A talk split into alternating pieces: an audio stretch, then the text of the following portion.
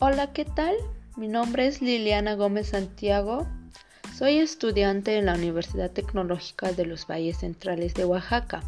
Curso el cuatro cuatrimestre del grupo G402 en TCU en Gastronomía. Y en la materia de Administración de Alimentos y Bebidas vamos a hablar sobre los estándares de proceso de producción y servicio de alimentos y de bebidas. Bueno, vamos a saber qué son los estándares. Los estándares son especificaciones acerca de cómo se deben desarrollar una, una tarea o una función determinada y está basado en acuerdos entre una o más identidades o un determinado grupo de personas.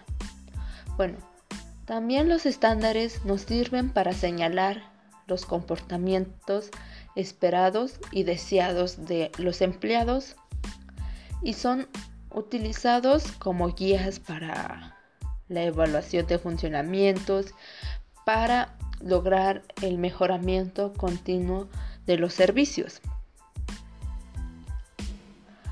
Vamos a hablar sobre los estándares que deben de existir en cocina, almacén, bar y comedor de un restaurante, ya que como sabemos es muy importante el orden para que el funcionamiento de estas áreas funcionen correctamente. Primero en la cocina, los estándares ah, de correcta aplicación de métodos y técnicas en una cocina. También debe de haber estándares de tiempo, ya que como sabemos el tiempo es muy importante. Por ejemplo, el tiempo que debemos preparar tal vez un determinado platillo en un determinado tiempo. También los estándares de orden y limpieza, ya que eso es muy importante para la higiene del restaurante. En almacén, los estándares de calidad tienen que ver con verificación, las buenas condiciones de las materias primas que recibe un negocio y controlar la buena calidad de la producción.